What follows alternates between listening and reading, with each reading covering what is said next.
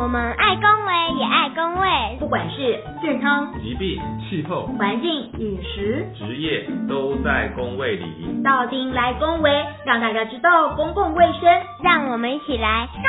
卫更健康。嗯，很高兴大家再次来收听我们讲话顾健康的节目。今天节目呢，我邀请到一个位我非常好的朋友，就是施成怡施小姐。那施成怡呢的呃 background 呢非常有非常多辉煌的过去，所以我先邀请施成怡来介绍他自己一下。来，陈怡先介绍一下自己吧。Hello，各位听众朋友，大家好，我是施成怡。开手，哇，好热闹哦！哎，就这样。就这样介绍吗？对，也还没有诚意哦。哎，我刚 刚有讲有很多辉煌的过去，拜托也介绍一下自己。没有没有没有，辉煌的过去。老实说，今天来参加这个节目，我也其实诚惶诚恐啊，因为老实说，我也不是工位背景。然后，其实我我其实在这个过程中，其实反而要跟各位讨教很多的。我是来学习的这样子。对，啊，这么说别这么说。那所以你来到底要干嘛？呃，就来跟你们讲够。够给空啊，聊聊天啊。哦，其其实陈毅太客气了啦，陈毅太客气了。我一定要介绍一下他的书，他他也写一本书叫做《我的幸福在瑞芳学》。那大家不知道知不知道，以前我在曾经在双溪工作过。那其实双溪就在瑞芳的隔壁了，没错。那其实瑞芳跟双溪都是一个比较比较像是相相对偏远，然后老化的一个社会。呃，区域，那这个就会呼应到我们上一次的题目，就是说，哎，这个呃失能的这个问题，肠照的这个问题，其实在呃这些偏乡啊、人口老化的地方，其实都很严重。然后我们想要请陈怡来聊一聊，在他瑞芳看到的一些呃老化的状态，但是同时，其实我觉得在那边也有很多幸福的事情可以跟我们分享。嗯嗯嗯，其实呃刚才。呃，刚才在提问的过程中，那个国佑老师那个呃讲国佑老师，国佑老师不能这样讲吗？好啦，我今天来国佑老人家，我今天就是来学习的嘛，干嘛这样？啊，取经取经取经，没有对我来说，其实。哎，我觉得我这个说明其实还蛮适合上这个节目的，真的，因为我真的觉得哈，如果就一个全民健康或是一个公卫的角度啊，其实提升那个整体国民的那个幸福感，基本上我们在医疗上面的消耗跟支出，我觉得应该会减少这样子。因为我觉得，呃呃，大部分人，尤其现在的文明病，其实很多都在于自己心性上的一些状况这样子。所以，我我自己呃，这本书其实我是在写我从台北搬到了。呃，瑞芳居住快二十年的一个生活点滴跟记录这样子，这个当中包括了呃，我进入到了这样的一个呃社区里面，因为我住在那个水南洞，就在十三层阴阳海这边的一个水南洞。那我当初搬到呃这个阴阳海边的时候，那个时候其实整个社区经历了那个逃离潮，因为以前这边是采金的。采金的地方，后来呢，停止了矿业之后，其实所有的劳动人口可以工作的人基本上都出去了，这样子，所以留在这个地方呢，就只有老人跟小孩这样子。然后在这个二十年的过程中，其实呃，我当年来的，其实对我来说，眼前看的都已经是老人了。然后你看，经过了快二十年，这个老人其实他们更老这样子，所以我好像呃，无形中好像就有一个机会，可以很很就近的在社区里面。看着他们老化的过程，然后甚至看着他们一一离去。因为老实说，呃呃，瑞芳可能在呃老龄化的那个比例还不算是高的。可是其实如果拉到水南洞一个 focus 在小地方的话，我相信这边的老龄化的比例应该是很高的。因为呃这边平均每过一次年，可能那个邻居就会传说，哎谁谁又被收回去了，这样至少会走两三个这样子。然后包括我们最近这一两个月疫情，因为大家都没有出门，然后后来大家疫情出来之后，才互相传说，哎，谁谁谁也离开了，不是因为疫情的关系离开，就是老人离开了这样子。所以其实，呃，我我其实蛮讶异的是，我我所看到的那个现实的状况是，我发觉其实，在水南洞生活的老人家，其实很少是长期卧病在床而走的，然后他们通常，比如说，就可能是。呃，可能我前几天哦，才看着他们骑着摩托车，这边的这边阿公阿嬷真的很厉害，像有个阿公是八十几岁了哦，然后他每天就是要骑着摩托车，然后沿着滨海公路，然后到镇上，可能去诊所拿个药，或是去办事这样子，就是每天就是做这样的事情。然后忽然他可能忽然有一天，然后他就好像不舒服，还是怎么样，还是心脏怎么样，然后过了一个礼拜后，他就离开了。就是这边老人其实呃发现。有一些状况，然后到离开的时间都还蛮短的，所以我觉得，呃，我觉得好像跟我们过去，比如说在都市里面，我有时候常常有时候在脸书会看到，比如说，呃，比如说朋友的一些爸妈，然后长期都需要长照啊，甚至他们都要陪伴啊，然后可能那个时间都会拉很久。但是我在瑞芳，呃，或是在水南洞这边生活所看到的状况。其实老人家甚至他们都是，甚至都是自己独居在这里哦。比如两个老伴就独居在这里，然后现在可能好一点，有时候会配一些外佣，但是其实他们的状况都算是很不错的。这个其实是我至少在这边生活二十年所看到的状况，所以我就在想，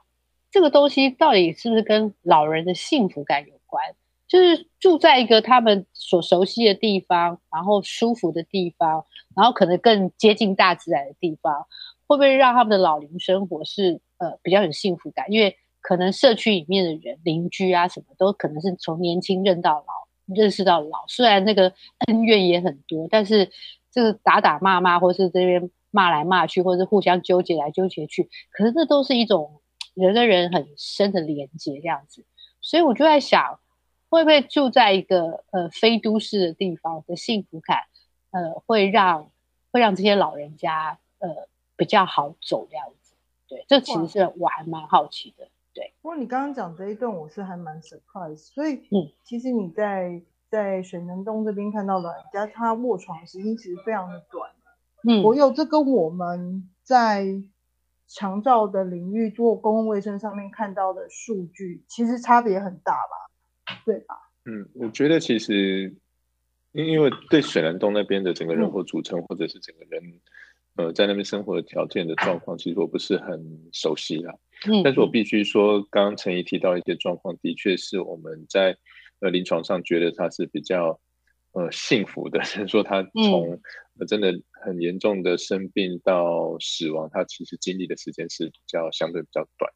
那当然，之前有一个统计的数据啦，就是像龙总的陈阳公医师。就是高龄医学的陈良公医师他提到的，但是我这数据其实很难去呃精准的去评估，就是说，比如说台湾人很多失能到呃离开，可能要经过八年的时间，嗯，但是八年其实是非常可怕，就是说你想象一个人他呃丧失了自我照顾能力，他可能需要别人把屎把尿，甚至他需要插的鼻胃管啊、尿管这样子的生活，他躺在床上可能要经过八年的时间，嗯。我觉得那是非常非常可怕。那可怕是一回事，就是说你失去了生活的尊严，失去了生活的自主性。另外一个可怕的事情是你可能呃需要别人照顾，而这个照顾，嗯，不光是一个体力上、劳力上的负荷，它在经济上一个也是一个相当大的负担。嗯，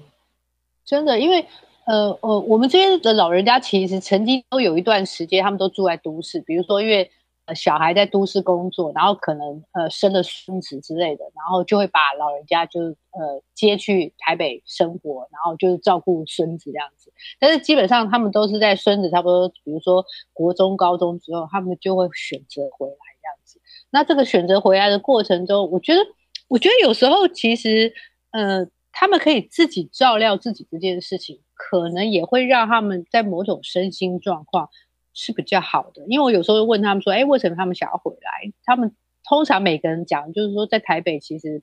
他们什么事都不能做这样子，然后去去逛公园也觉得无聊，然后叫他们逛街他们也不想这样子。然后可是回来这个社区里面，他们老说他们也没有特别干嘛，但是可能就是去邻居家串门子啊，或者走在的路上啊，怎么样怎么样，其实变成那个日子好像很多。很多事情可以做这样子，其实，在都市里面，某种程度就会让，因为那可能不是他们的生活的场域，所以他们在那边就会有一种失能这样子，就变成要这边等小孩回来，然后等孙子回来。但是他们在这边，他们完全就是可以独立。像像住在我们楼下的那个阿姨啊，她就自己是独居啊，她是我看她应该是八十岁的样子，然后他每天其实就是一大早天亮的时候就去散步啊，散步回来的时候就坐在那边那样子，然后就等邻居来这边聊天之类的。所以其实我觉得还蛮有意思的是，呃，他们好像已经跟，因为可能从小就在这边生活长大，所以他们跟这个地方、这个土地，然后跟这个社区已经有一种生活的连接，所以他们可以很自在的在这边生活着，然后甚至是，呃呃，我们这边有一个呃也是高龄，差不多七十几岁吧，对，然后呃他其实一直一直就是比较是精障的状态，但是其实。呃，可能因为他从小就在这边长大，所以所有的邻居都知道他的状态，所以没有人觉得他很奇怪。然后他可以很自在的做他自己，比如说他可能在街上乱叫啊，或者是干嘛干嘛，大家也觉得没什么了不起的，就反正他就是这样的人样子。然后好像有时候似懂非懂的那种对话也常常在发生，所以你可以看到那个当事者很自在，然后呃一起生活在社就社区的人也没有特别觉得他怪，所以其实他反而。反而他其实是呃上个月才离开，就是我那时候听到说他走的时候，我也吓一跳，因为我看他身体状况就是好好的，可是可能就是时间到了，然后就离开。但是其实那个病期也没有拖很久，然后就走了。我就呃我就从他身上看到，其实除了除了老人之外，如果这种比较特殊的这种，比如说经障的一些问题的人，如果他可以呃在地的生活。然后在地的被包容，然后在地大家可以理解这样的人的时候，其实不用一直被关在老人院，或是关在一些特别的机构里面被照顾着。我觉得其实还蛮幸福的。至少我其实在这边看到了，其实很多的人是很幸福的，在这边就是走到晚年，走到离开这样子。对，其实你讲这些，我觉得那个感触还蛮蛮深刻的，因为其实很多人都会觉得。老人家就是老了之后，你就让他住在安养院啊，或者你请个外佣照顾他就好啦。嗯，是你知道吗？就是，嗯，之前有个统计讲说，大概平均每十个老人就一个他是没有那个自我照顾的能力啦。嗯，其实很多老人家他是很担心那个心灵是很孤单的、很空虚这样子。嗯，他们很需要人家的肯定，但是你如果让他就是去住到安养院这些的，他会觉得说他会。随着身体的老化，然后丧失这些就是处理自己身体那个生活琐事的一些能力，这样子，嗯，看起来真的就是这种比较熟悉的这种社区啊，还是家人他们比较好的的这种依靠，这样子，这这其实还蛮，你你刚讲这些蛮符合，就是目前就是社会其实很多主张这种所谓的在呃在地老化或在宅老化这样一个进程是这样子，对不对？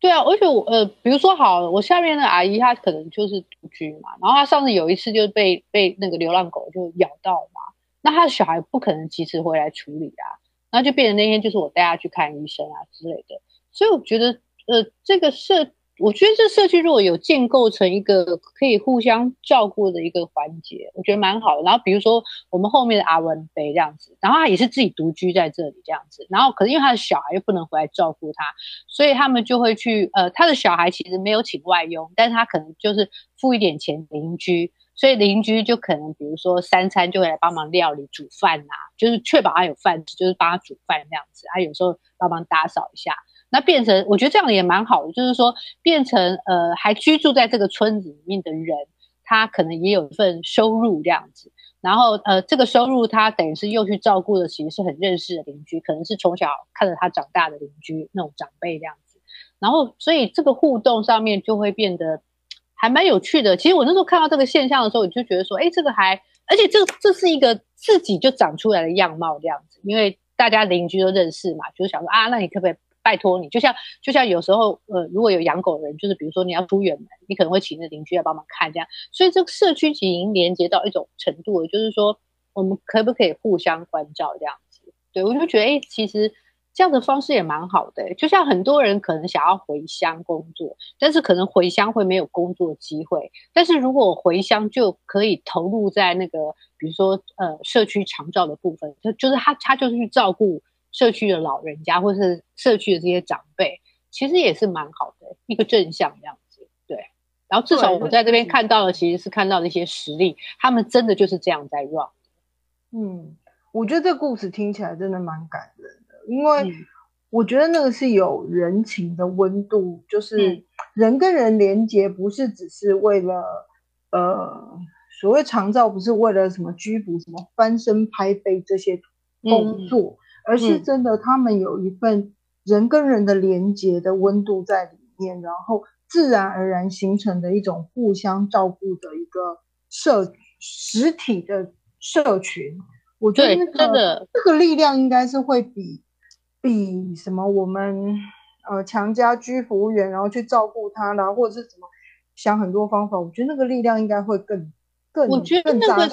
那个一直本来就是台湾传统，应该说不要说台湾，就是人类的传统社区其实就是这样子。人类的传统社区其实是一个很紧密的状况，这样子。比如说像阿姨这样子，她平常她平常没事，她就会种地瓜叶这样子，然后种一些菜这样子。然后她种的那些菜粉，她也自己也吃不完这样子，然后就分菜给我们这样子。那因为我们就常常吃他的菜这样子，所以常常有时候，比如说我先如果呃经过他们家的时候，那老人家每次看电视啊，那遥控器乱按，他乱按之后，那个设定就会跑掉，这样他变成不能看电视。然后他就把我先生叫去，然后叫他调调好了之后，下次可能一段时间又要再去帮他调这样。所以你会看到，其实其实照顾老人家，其实他没有呃。他没有，其实是要花非常多的心力。他其实是你如果如果身边生活着，就近去照顾他，他其实他其实只是帮他去解决一些可能他比较不能去学习的东西。所以其实还其实还蛮有趣的。而且而且当他去种了菜，然后他又可以去分享给年轻人吃的时候，其实对他来说，他也不是完全在依赖年轻人照顾他这样子。他某种程度，他也透过他的。呃呃，劳力的付出，然后照顾那些菜，他也分享回归的年轻人，所以那个其实是一个很正向的连接啦，对啊，但是有好有坏啦，因为这边的老人家就是很爱管很多事情，这样就是老人家可能那个 八卦也很爱讲，对，可是我觉得可能八卦这件事情，可能也是老人家。生活下去一个很重要的东西吧，然后也是一个社区生活里面可能很很重要的一个连接吧。这一点其实对年轻人来说会比较不习惯啦，但是我觉得传统的社区里面比较是这样。但是我觉得可能也因为那个那个连接，所以会让人让人更有一些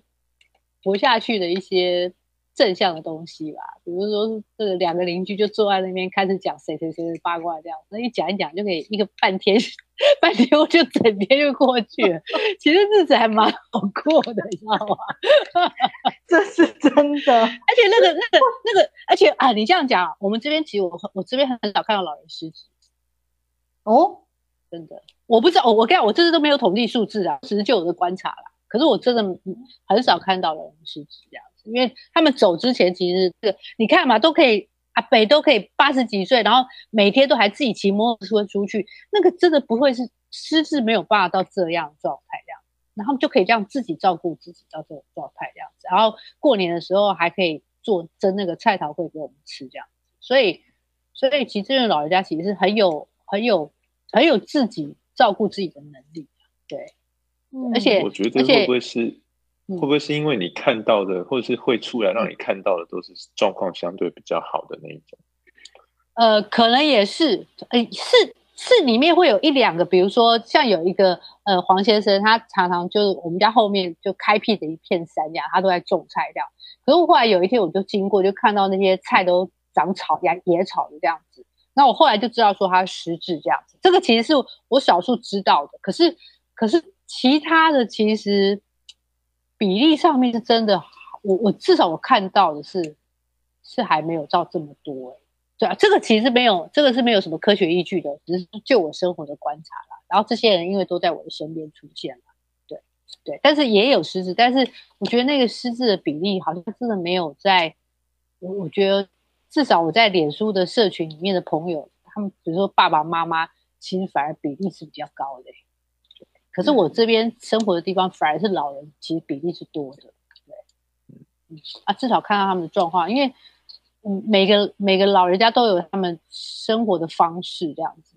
然后他们就会很 routine 的会去做一些东西，然后像里长也是三不五时就会发一些公差给他们做，就是比如说社区除草啊，然后他们可能就除半天这样子，然后就给他们一天的钱之类的，然后就让他们可以动一动这样子，那你说社区的草真的要除到多厉害啊？也不用，就是让他们有一点事做这样子。所以其实，而且这边的人，这边的老人家也蛮喜欢赚钱的，就是就是有有有钱赚，他也会蛮开心的。对，然后比如说，呃，像我们现在这边有点变观光区了，然后人家可能就会出来卖串冰啊、卖臭豆腐啊之类。可是他们其实其实基本上他们都不缺钱，他们真的不缺，因为小孩都长大了。可是他们就会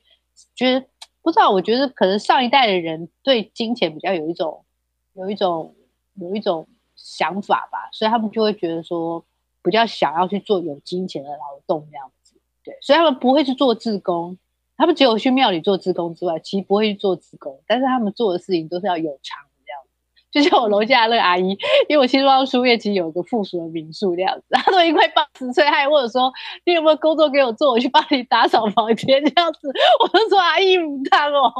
要做几把啦，然后说我喜欢让做这样子。”你知道，就就是就快八十岁的人，他还想工作，你知道吗？对啊，可是他是不缺钱的这样子。对他需要有被需要的感觉，对对对对对，他想要有事做这样，哎，生活的目标了。对，国国有主任刚刚陈一直在讲，就是在地老化的部分啊。你看，从这种医医疗或者是这种工位专业的角度来看啊，或者是长照二点零的角度来看，你觉得在呃在地老化的部分，你是用什么样的看法来看待嘞？嗯，其实我觉得刚刚陈怡讲到一个很重要的点啊，就是。怎么样去很健康或是很幸福的老化的过程啊？嗯，那这个我我觉得其实这个是非常不容易的。嗯，那其实我之前有认识一个基金会，它叫老吾老基金会。嗯，那他们是专门在做一些老人照顾啊、长照等等的。那他有一个呃类似 slogan 啊，他说他五老其实就是五个呃老的过程当中很重要的事情。那第一个叫叫叫做老生，第二个叫老本，第三个叫老居，第四个叫老伴，第五个叫老友，就是这五个无老无宝的这个事，这五件事情。那老生当然就讲到，哎，我们老的过程当中，我们的身体要去照顾好，不要常常生病要住院这样子。嗯，那我们的呃也不会到一个失能的状态。嗯，那再来就是将刚提到，哎，其实。如果我们有一个呃一定的基本的经济条件的话，那当然你在呃老化的过程当中，你就比较不会去操心诶，比如不要去担心这个经济的压力。嗯，那再来就是一个老居啊，就是有一个比较合适的一个居住的环境，那包含就是说这个是一个你熟悉的地方。嗯，那再来就是说这个居住的环境，它可能要有一些。无障碍的条件，其实我以前在双溪看到很多，就是你可能他住在山上，他要走路下来才能去搭车。嗯，那事实上在很多都会区，你觉得哎，都会区很方便啊，他怎么会有一些什么呃很遥远的一些呃像偏乡这么不方便？其实真的是不方便。假设你是行动不便，你住在二楼、三楼以上，那你要下到一楼来，你没有电梯，其实对你来讲就是一个交通不便的一个状况。嗯，哦，那再来就是老伴，刚刚其实陈也提到，就是说，哎，他可能可以，呃，是一个老固老的一个过程，就老伴一起生活在一个乡下，他们有一个陪伴，那这个我觉得其实也很重要啦，就是说你有一个在一起生活的人可以互相照应，这个很重要。那最后就一个就是老友，老友其实就是说，哎，你在。生活的过程中，他可能不是跟你住在一起，可是你可能就像邻居，你可能出去跟他聊聊天，然后讲一下我的八卦，这日子就过去了。这个很重要，就是说你有一个人可以跟你一起说说话、聊聊天，去做同一些事情。那这个就在老化过程中，这五件事情都是非常的重要。这样子，嗯，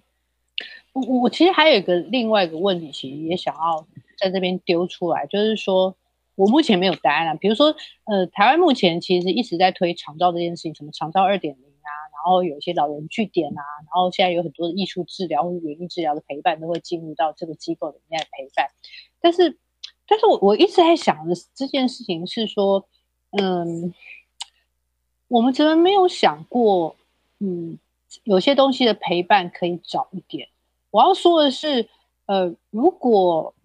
每个人在生命的最初，就是或者在青少年，或是在学习的阶段的时候，就可以被教导的去，嗯，更理解自己，或是看清一些状况。因为我觉得人到到了一个老的状态的时候，其实是一个所有东西都会纠结在一起的时候。比如说他生命中的难题、课题或什么东西，如果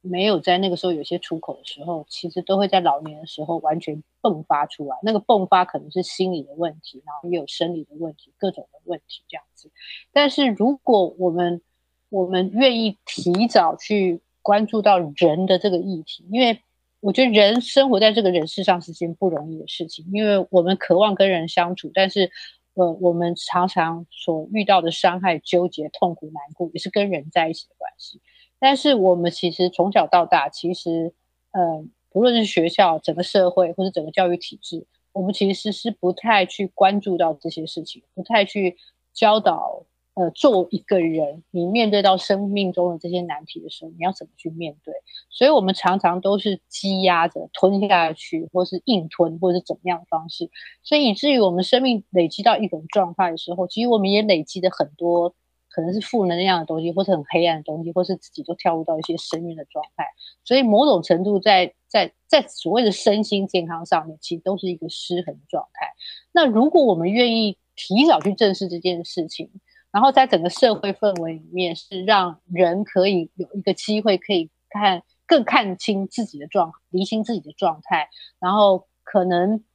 可能这个状态会不会让？人在真的进入到老化的时候，比较不会有这个问题。比如说，你我我有时候就觉得说啊，要去做艺术治疗、艺术培养。如果如果每个人在生命的过程中，我们都已经在小的时候或在学习的阶段中，我们都已经跟艺术有一些很好的连接的时候，那我我们就可能不需要在老的时候还有人要来教你怎么画画。如果音乐是你的陪伴，或者画画是你的陪伴，或是写字陪伴，就是任何的艺术创作，或是那种好好的生活，都是以你的生活的陪伴的话，你为什么要在老的时候才有人来教你怎么去过生？我觉得，我觉得现在看我看到长道理，你就变成好像变成有一些老师出来是教你怎么过生活。可是过生活这件事情，不是人一辈子就应该学的东西吗？那为什么我们在老的时候才在学怎么过生活？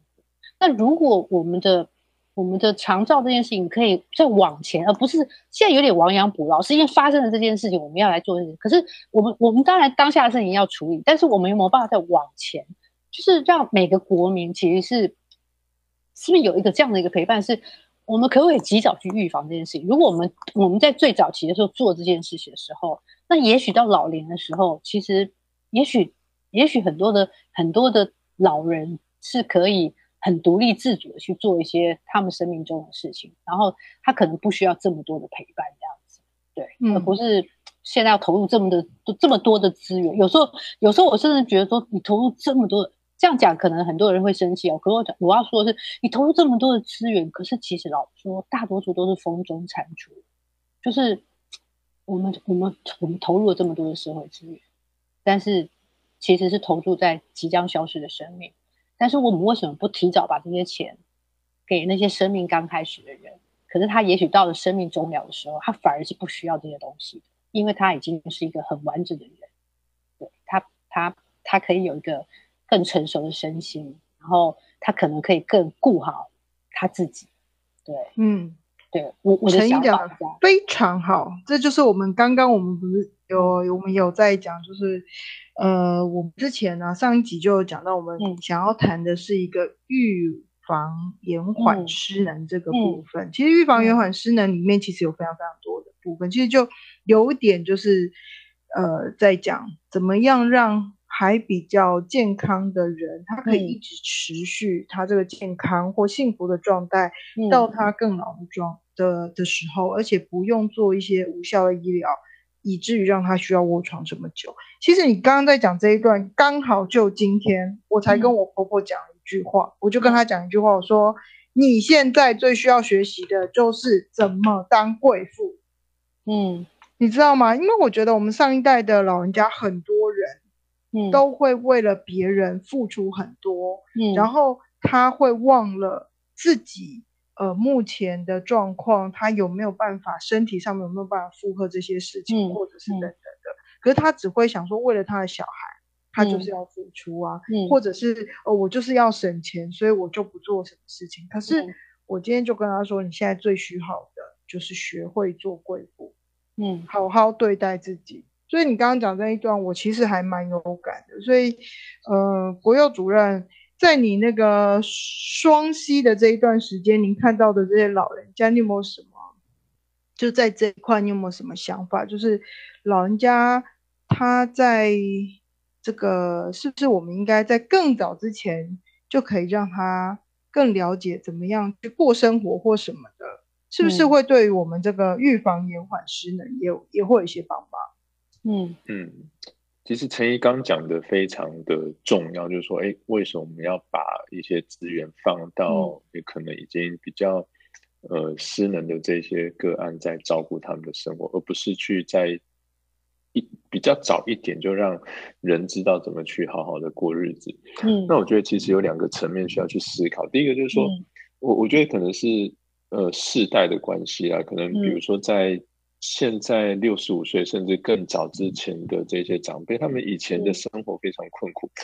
他们要的就只是怎么活下来。嗯，他们没有办法去体会，就是生活的美好，或者是生活的价值、自我的成长、自我实现是什么样子的意义，活下来就非常重要。嗯，那再到晚一点的，他们的下一代，也可能他们就是开始拼命去创业，就刚好跟上台湾的经济奇迹的那个时代。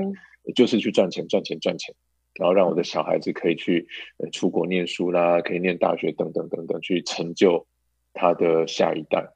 那一直到这几个世代，我们开始看到是什么？哎，是小确幸出来了。我们没有要去呃去实现什么远大的目标，然后只要每天有美食吃，可以打卡，可以当网红，好像就很不错了。我觉得这其实在世代上有非常多的呃差异存在在这里面啊。我觉得某一部分是教育的问题，可是我觉得这太大了，可能不是我们今天要讲的。嗯，在这这个层面，我觉得可能是也是可以做很深入的一些讨论的。嗯，那我觉得就是我们在长大的过程当中，我们怎么去体认到自己生命的价值？我觉得这个可能是需要去解决的一个问题。嗯，那这个问题太大，我们不讨论。那我们谈到第二个，我们刚刚学佛也提到说，哎，我们怎么去做一个预防及延缓失能？那其实我们一直不厌其烦去提到，就是说在工位的领域，就是说你在预防的投注的资源远远远会它的效益远远大于你在诶可能一些某些严重的后果或是疾病严重程度非常大已经失能的状态以后，你要投注的这些医疗资源去让他的健康状态或是呃他的。自我照顾能力回到一定的水准，这个一定是在预防阶段，它的效益会比较大。所以就回应刚陈毅提到，就是说，哎，我们怎么在生命的早期，比如说他在小时候，甚至到青少年，在成年人的阶段，他就可以去呃做好一些自我健康的一些促进，然后可以让自己活得比较健康，然后也比较能够呃理解自己生活的目标，甚至找到自己生活的重心，然后有一些。自己生活的乐趣在里面，然后你不会到年纪很大的时候，你才会发现，哎，我年纪大了，我没有目标了，我就是开始坐吃等死这样子。然后，当然在这个状态底下，他可能，呃，这个失能的，呃，速度就会非常非常的快，这样子。嗯，真的，真的。所以呢，我们就要来问一下我们的 Coco 姐，干嘛？我没有最爱喝最爱喝可乐的 Coco 姐，请问一下，你想要过什么样的老龄生活？其实这离我还有很久的时间。对啊他明明二十八岁，在在问他。我我对啊，我至少我已经翻白眼翻到我的后脑勺了。哎，不过不过我倒是想要补充一下，就是刚才那个国有主任他说的那一部分，我觉得确实就是每个世代的包袱不太一样。但是其实很有趣的是，我我至少在我的邻居看到是他们他们这个世代确实呃呃小时候经历的其实很辛苦，所以他们对钱是很看重的。所以呢，其实呃我们这些老人家其实有几个老人家很有趣，就是呃那时候回收这个产业的一些收入还不错的时候啊，其实他们他们其实都会去每个人的家户都去收大家回收的一些东西这样子。然后甚至那个有时候老人家跟老人家都还会有争地盘的问题这样子，因为因为大家都要想要争取那个最大块的那个量嘛，所以他们都会有那种跨区会去争到地盘的问题这样子。但是我我所以他们每天其实呃，只要垃圾车来之前，他们就开始要去巡回社区的每一个人家这样子，因为我们那时候就开始会把垃圾拿出来，我们也要准备去倒嘛，然后他们就会巡回去看，啊，有些东西是可以回收的东西，他们就会拿拿走这样，他们到时候就要变卖成钱这样子，所以其实每天还蛮花时间跟心力在做这件事情的，所以所以我觉得其实有时候呃。倒也不是说一定要是什么兴趣啊，或是比如说什么休闲啊，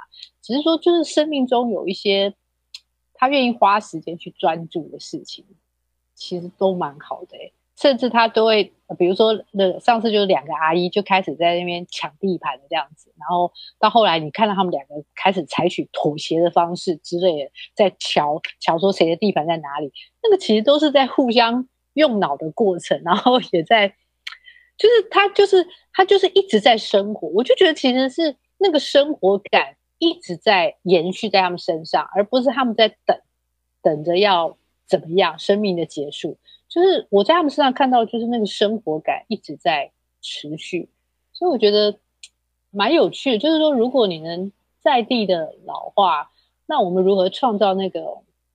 呃生活感，让他们觉得每天起来。就是有很多的事情，然后那个东西倒不是说要去陪伴他什么，而是说，而是说他就在那个地方，他他已经习惯那个模式，就是他生活的样貌的话，我觉得应该也会蛮好的。对，其实很多东西可能都是要需要大家集中一些脑力跟智慧、脑力激荡来做吧。对，嗯，对，好啦，那我承认啊，我嗯。那个比较比较老一点，所以我在想，就是如果能在像刚刚陈怡讲的这样子一个社区老化，其实我觉得是一件蛮幸福的事情。然后那个 Coco 姐，你看要不要来跟跟我当邻居这样子的，我们就可以互相 照共老社区，怎么样？Coco 姐，不要啊，你好啰嗦哦。哎，什么叫我很啰嗦？啰嗦，你这个不能吃，那个能不能喝？是不是？其实我以前就在跟我同事讲说，我们想说，我们老了之后啊，我们几个人要就是，如果我们财富够自由的话，要到宜兰去买一块地，盖一个那个住宅，然后一人住一层这样子。那为什么一人住一层呢？因为觉得就是彼此之间的生活习惯不一样，如果住在一起的话，应该也会就跟那个什么两个老人家一起打架那个样子一样的。没错。对，然后就是每每一天都有自己的呃事情要做，有自己的被需要要去实现这样子。我觉得那是我跟我朋友们我们在讨论我们未来的那个财富自由后的这个人生生活这样子。那如果财富没有那么自由呢，那也只能够朝这个目标在走。那最重要的是，还是希望就是除了刚刚提到就是延缓这个老化呃的状况之外。那个自己的健康状况也会是一个蛮重要要去照要去想到的地方，因为其实我常常跟我儿子讲一句话，就是今天你妈妈健健康康的活下去，就是对你最好的礼物。因为万一老了之后，呃，是比较辛苦的在卧床啊之类的，其实我觉得对于我们的下一代是蛮辛苦的。那刚刚提到就是说，其实我们我们这呃我们的上一代他会因为就是当时的时空背景啊、经济状况去忘了爱自己。那我们这一代其实也需要就是多花点时间在自己的身上去爱自己。那爱自己不是自私，而是呃希望能够让自己的下一代能够过得更好。那其实这是我跟我朋友们之间一直在对于未来的一个我们的老人的是老人的生活的一个想象啦。对，就是回复刚刚那个国有主任在问我们的部分。不过呢，我知道大家聊得很开心，但是我还是要做一个很差题、很煞风景的事情，就是，哎，我们的时间也差不多喽。对，嗯，那最后最后呢？非常开心。对，莫莫名其妙、不知不觉当中，休息了时间都安的过去啊。那我们还是要请国有主任帮我们做一下今天简单的 summary 给我们所有的听众朋友们哦。哦，今天聊的有点。广，所以这很难做 summary。不过我觉得重点就是说，我们怎么去让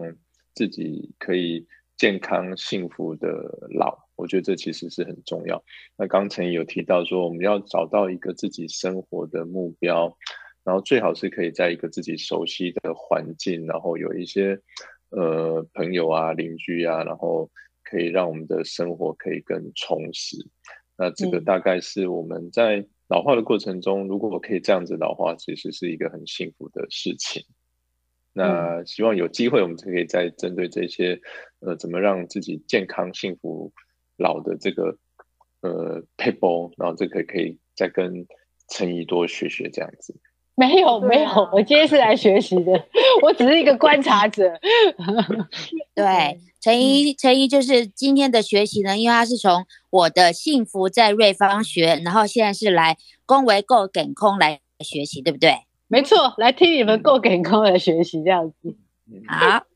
那节目的最后呢，我们还是要帮陈怡的新书打一下广告，麻烦陈怡跟我们讲一下你的新书的名字叫是到底是什么嘞？我的幸福在瑞芳学。然后这是一本我在书写我从二十年前从台北搬到的瑞芳水帘洞居住的一些生活点滴跟观察，这样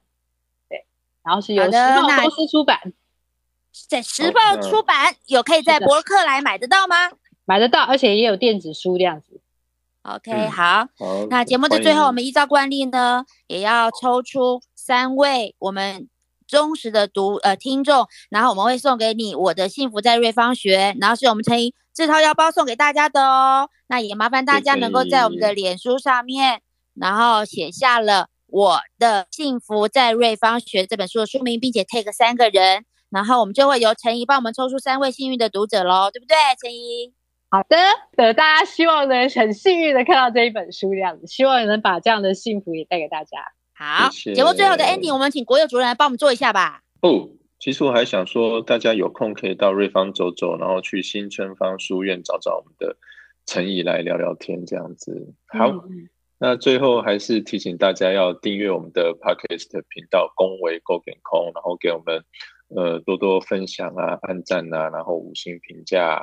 好，谢谢大家。好了，节目最后我们跟大家拜拜喽，谢谢，拜拜，拜拜。